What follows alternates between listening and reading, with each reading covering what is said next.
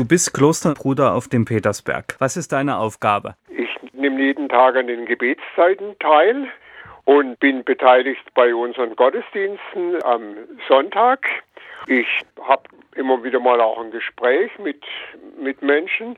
Dann gibt es praktische Arbeiten, die ich ausführe, dass mhm. ich im Garten und, und in einem kleinen Waldstück was arbeite. Solche Aufgaben mache ich. Und dann geht es auch darum, Vorbereitungen für Gespräche, Vorträge mit Gästen für unsere Einkehrzeiten und Vorbereiten von, von Predigten. Das mhm. braucht natürlich auch seine Zeit.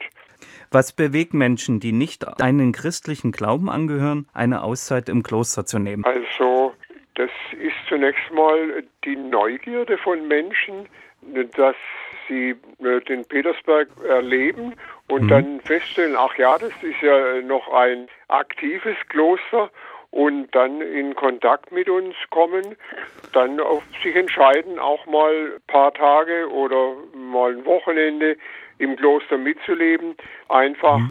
weil sie, weil sie das kennenlernen wollen.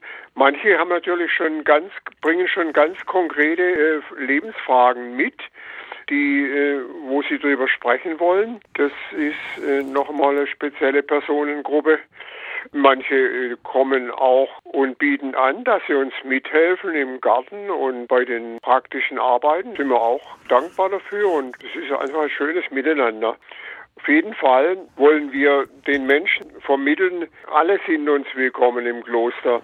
Ob sie jetzt der Kirche angehören oder ob sie äh, nicht den christlichen Glauben teilen. Und wie sieht so ein Klosteralltag aus? Das ist natürlich, hängt natürlich ab von dem Aufgabengebiet. Ja, das ist natürlich noch einmal ein bisschen anders. Also, wir haben drei Gebetszeiten, Stundengebete in der Kirche um acht, um 12 und um 18 Uhr. Diese drei Gebetszeiten, die bilden gewissermaßen den Rahmen für den Tag. Mhm. Und äh, wir Schwestern und Brüder haben dann schon vor acht, vor dem Morgengebet, unsere persönliche Zeit, wo wir uns auf den Tag vorbereiten, wo wir die Bibel lesen, wo wir beten für uns mhm. persönlich und wo wir auch unser Frühstück einnehmen. Die Gäste, die kommen, bekommen dann nach dem Morgengebet um halb neun ihr Frühstück und können dann in der Regel den Tag für sich gestalten, es sei denn, sie bieten die Mitarbeitern, wie schon erwähnt, und werden dann eingewiesen in Gartenarbeiten oder in Holzspalten, solche Arbeiten. Und wir Schwestern und Brüder haben halt unsere bestimmten Arbeitsgebiete. Eine Schwester, die im Garten einen Schwerpunkt hat und eine Schwester, die Gästeanmeldungen ähm, aufnimmt. Die, es läuft sehr viel per E-Mail, die Anfragen beantworten oder Termin, Term, Alternativtermine nennen, mitteilen, wann es nicht möglich ist und äh, auch was alles zu bedenken ist, wenn jemand ins Kloster kommt. Das ist so ein Aufgabenbereich.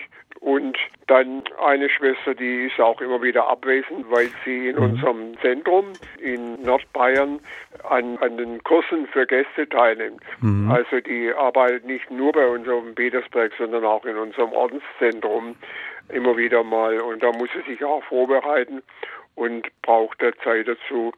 Und mhm. hat dann auch durch diese Kurse in unserem Zentrum auch dann hier in unserer Region immer wieder mal Gespräche ja, mache ich manchmal praktische Arbeiten, dass ich mich um unsere Heizung kümmere oder mhm. draußen im kleinen Waldstück im Kloster mich betätige.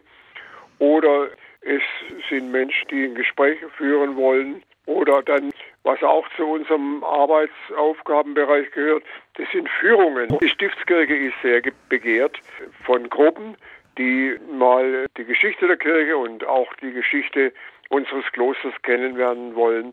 Und dafür stehen mhm. wir, wenn es zeitlich einigermaßen einzurichten ist, auch zur Verfügung. Wie viel Religion wird nichtchristlichen Menschen im Kloster auf dem Petersberg so vermittelt? Sie nehmen an unseren Gebetszeiten teil, wenn sie wollen. Das ist immer freiwillig. Sie hören uns dann, wie wir, wie wir die Psalmen singen. In jedem äh, Gottesdienst ist die Lesung aus der Bibel. Und auch wichtig ist uns auch, dass wir für Menschen beten. Und da sind an den einzelnen Tagen so verschiedene Schwerpunkte. An einem Tag mhm. beten wir für den Frieden in der Welt, für die Bewahrung der Schöpfung, dann auch für äh, die verschiedenen Kirchen und Religionsgemeinschaften, mhm. dass die noch besser gemeinsam zusammenleben oder für unsere eigene Gemeinschaft. Also sie erleben das unser, unser Gebet für, für andere und möchte ich jetzt auch mal sagen, sie erleben auch die Atmosphäre einer Gebetszeit und auch wenn sie, wenn ihnen manches fremd ist, hören wir immer wieder auch ne, so die Erfahrung, ja, ich merke, dass, dass es schon eine Atmosphäre ist, wo, mhm. wo man spürt, hier, hier ist etwas mehr, als dass Menschen nur gemeinsame Interessen haben. Was nehmen die Leute von einer Auszeit mit? Immer wieder hören wir, dass unsere Gäste sagen, ich habe mir das nicht so offen vorgestellt, das Leben im Kloster.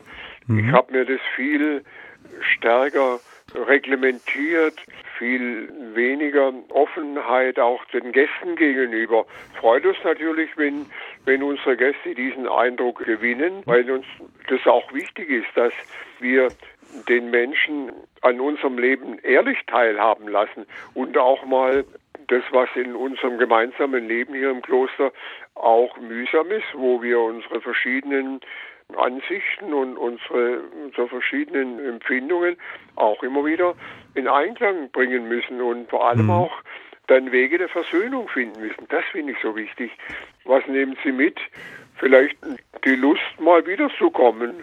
Oder mhm. Sie sagen auch, ja, das war jetzt mal interessant, aber ich merke einfach auch, dass das eine andere Welt ist. Auch das müssen wir dann annehmen, dass die Menschen, die zu uns kommen, auch schon auch merken den, den Unterschied äh, in, in dem, was uns unsere Werte sind und, und was, was ihnen wichtig ist. Obwohl wir immer wieder auch die Erfahrung machen, dass aufrichtig mhm. fragende Menschen in unserer Gesellschaft uns sehr nahe sind, unabhängig davon, ob sie Christen sind oder nicht, dass Menschen, die denen daran liegt, dass, dass wir versöhnt und solidarisch miteinander leben, dass, dass mhm. sie auch mit uns, dass dann auch eine Nähe entsteht.